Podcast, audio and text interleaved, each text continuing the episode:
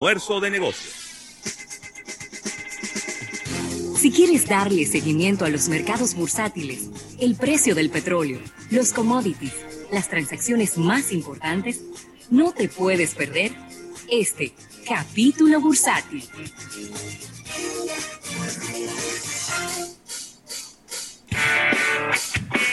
Bueno, y agradeciendo este capítulo bursátil al Banco Popular, Banco Popular a tu lado siempre.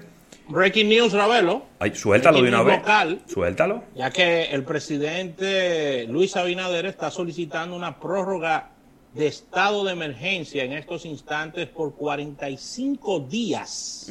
Mm. Durante la sesión de este miércoles, el presidente Luis Abinader está solicitando al Senado de la República este estado de emergencia debido a la pandemia y el senador eh, Dionis Sánchez exhortó que la propuesta se incluye en la orden del día y se envía a Comisión de Salud para su aprobación. Así que esto es expresado en virtud del artículo 28, en ley número 2118 sobre la regulación de los estados de excepción contemplados por la Constitución Dominicana y se remite al Congreso Nacional para una prórroga de estado de Es emergencia necesario. que eh, extendería lo que sería esta prórroga y trabajarlo esto con tiempo, porque si la memoria no me falla, la última prórroga que se pidió por parte de la pasada administración del presidente Medina es hasta el 3 de septiembre, si la memoria Claro, haciendo con tiempo, no esperando el último día. Me No gusta. esperando el último no día. esperando el último día, hacer- claro. Que tenemos que sesionar de noche, que Y pide huyendo, y picapollo, porque huyendo. está- Y una vaina huyendo. como una vaina como un juidero. No, no, no. no. Sí, sí, sí, sí, sí. Así que prepárense que no creo que de entrada, estado de emergencia, viene ahí mismo extensión del toque de queda. Escriban lo que eso va a ser así, porque no está lista No. ni desde el punto de vista educativo, No. ni desde el punto de vista eh, sanitario la población dominicana como para que le dejen a su libre albedrío eh, quedarse en su casa y demás. Si con el toque de queda la gente no respeta nada, imagínense usted sin toque de queda tuviéramos de nuestra cuenta. Mira, Rafael, y esta, que es probablemente la tienda de artículos deportivos más importante de los Estados Unidos, Dick's Sporting Goods, Ey, eh, pues le está yendo súper, súper bien en el día de hoy, ya que ellos dicen que en el segundo trimestre del año sus ventas en línea crecieron 194%. Huepa. ¿Cuánto? 194, casi 200%, es decir, multiplicaron por 3. Las ventas en línea de Dick's Sporting Goods repito, la tienda más grande de artículos deportivos que hay en los Estados Unidos, donde te venden desde una pelota de ping-pong hasta un rifle para matar un oso, tres veces han, se han multiplicado por tres las ventas online. Eh, las ventas netas incrementaron en un 20.1%, es decir, total, las ventas netas incrementaron en un 20%, que es muy bueno, a unos 2.710 millones de dólares cuando el año pasado solo habían eh, vendido 2.260 millones de dólares. Y de esta manera han sobrepasado las expectativas de los mercados, que era de 2.460 millones de dólares. Sus acciones inmediatamente se subieron en un cohete y han aumentado en un 12% durante ¿En el día. cuánto? 12% durante el día de hoy. wow. Así que déjame ver. Mira, déjame esas ver. son, esas son noticias muy positivas porque Claro. es encontrar una aguja en un pajar el tema de tiendas que no sean de alimentos, de este tipo de insumos, que estén aumentando sus ventas de manera positiva. Y mira cómo esta, esta tienda, la más importante de Estados Unidos, ha podido reinventarse y colocar sus ventas en un máximo eh, histórico para lo que sería esta época de pandemia. Mira, Ravelo, y siguiendo en la República Dominicana, eh, se presentó en el día de hoy el Plan República Dominicana para recuperar el turismo en medio de esta situación que ya todos conocemos. El presidente Abinader eh, nombró una comisión de, de alto mando en el tema del turismo, en la cual es presidida por él y, y en la cual, por supuesto, se encuentra el, el, nuevo ministro de Turismo. Y el presidente anunció importantes eh, medidas en este plan de recuperación que implementará algo que, que, me ha encantado leer y es una burbuja sanitaria laboral que asegurará a los empleados de los hoteles permanecer la mayor cantidad de tiempo posible dentro de sus instalaciones para evitar temas de contagio. me está gustando, me está gustando lo que oigo. Ey, eso, pero eso me, me, sacó el aire cuando yo leí eso. Me está gustando. Y lo que oigo. se están presentando una serie de protocolos eh, sanitarios certificados internacionalmente que abarcarán a toda la industria, incluyendo restaurantes y bares. Las, las, medidas incluyen pruebas aleatorias de rápida aplicación a la llegada del país, como la prueba de aliento para los diagnósticos de COVID-19.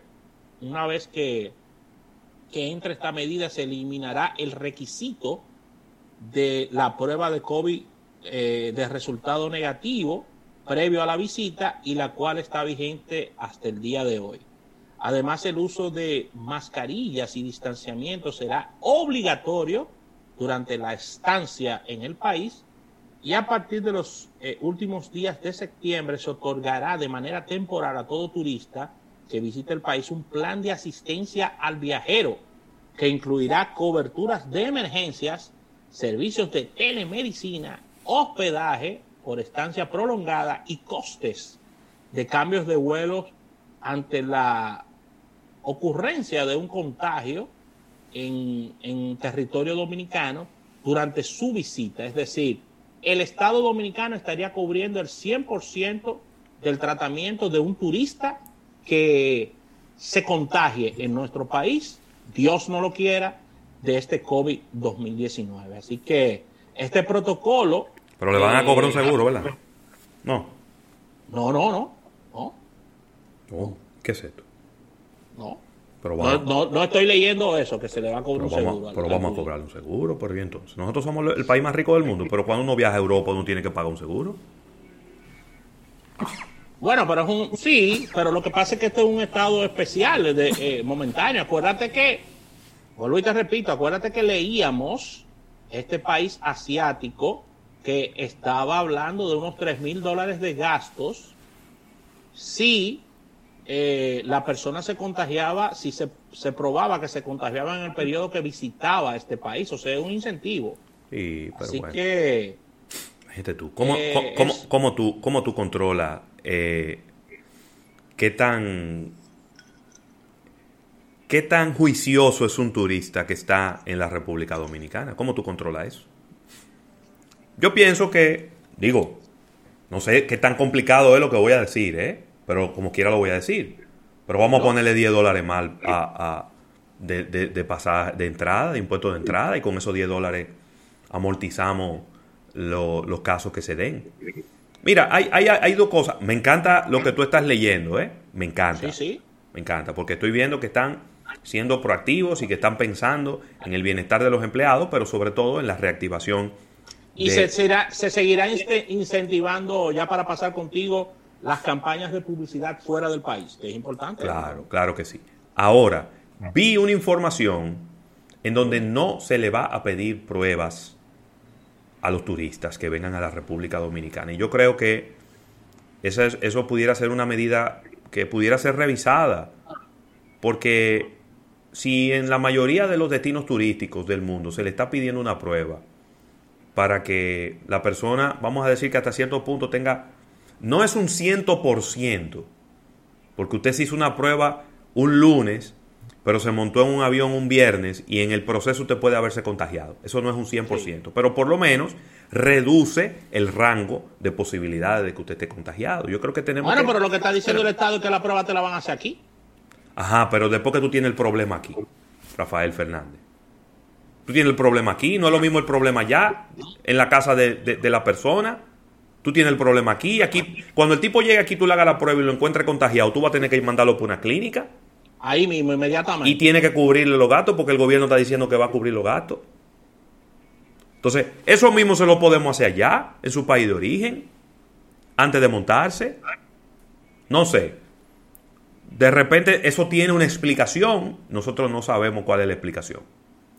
Pero pienso que, El gobierno debe estar manejando una serie de estadísticas positivas que está tomando esta medida, aparte de que eso te sirve como, como incentivo a tú eliminar las barreras de que los turistas... No, no, pero que en, eso estamos de acuerdo y tenemos que tener algún tipo de ventaja, tiene que tener un turista de venir para acá en vez de venir ir para cualquier otro lado. Pero la ventaja no puede ser, ahí no me hacen prueba.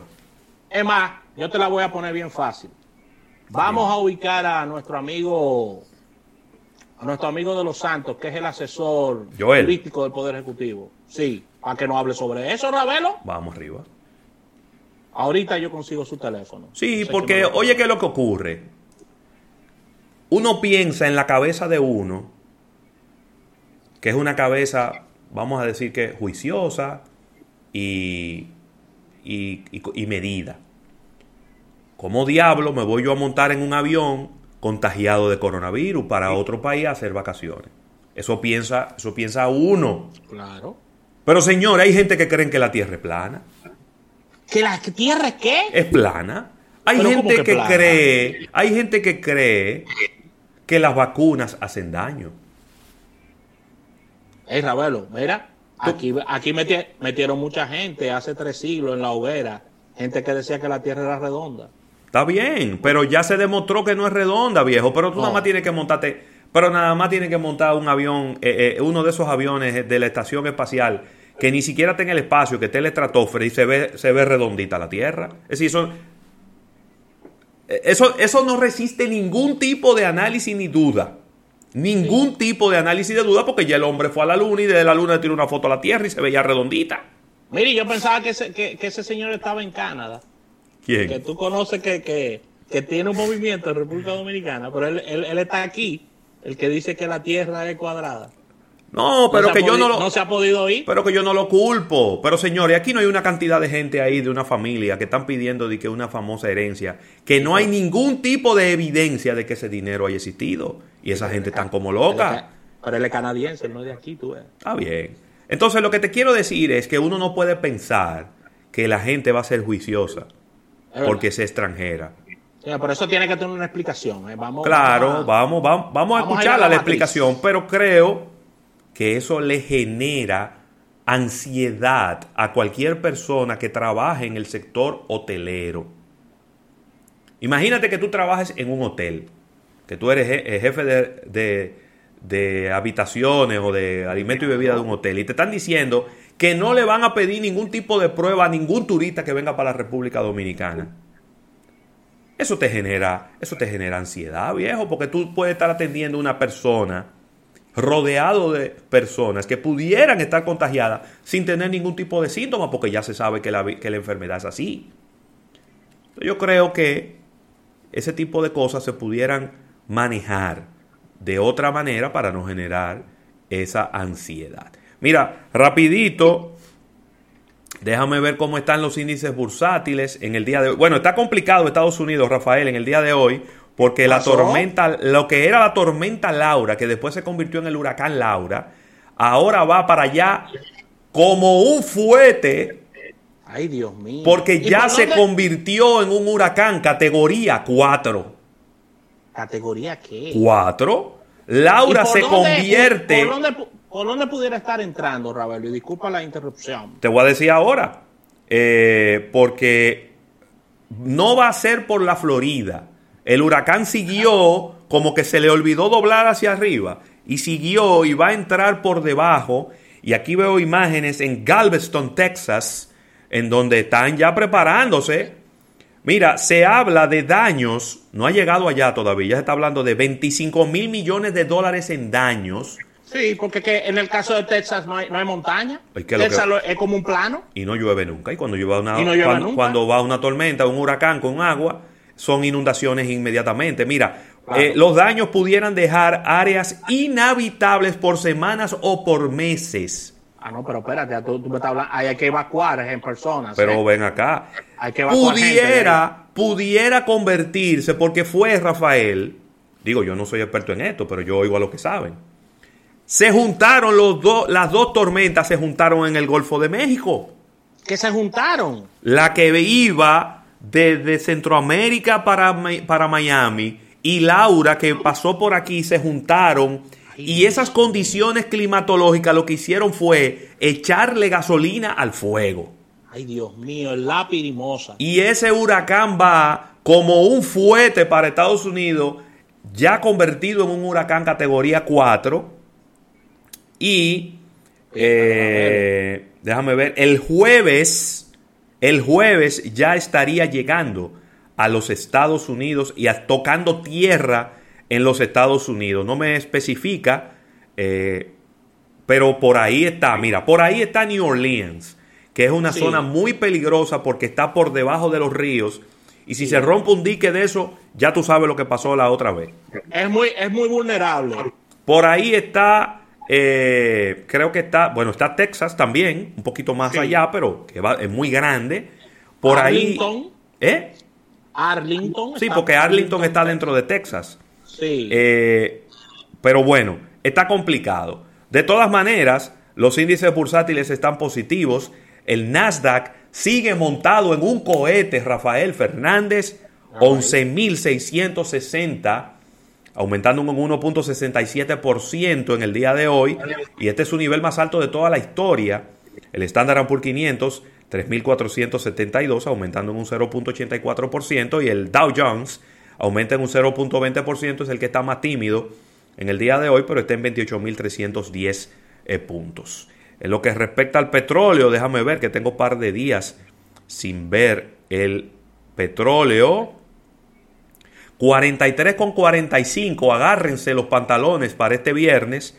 43 dólares con 45 centavos es el precio del petróleo aumentando un 0.23% y el oro 1.957 dólares la onza en este momento, Rafael. Así que con esta información cerramos este capítulo bursátil, orar para que eh, no pegue fuerte esta, esta unión, este junte para la historia. Bueno, Wisin y Yandel a nivel de tormenta. Sí, sí, de estas tormentas que se han convertido en huracán categoría 4. Recuerden que los Estados Unidos, a diferencia del Caribe, no está diseñado ni preparado para este tipo eh, de meteoros, de, situaciones climatológicas, inclusive hasta en la confección, diseño y construcción de hogares en Estados Unidos que son muy frágiles. Y acaba con todo. No están constituidos para resistir este tipo de situaciones. Así que agradecer a nuestros amigos del Banco Popular. Banco Popular, a tu lado siempre.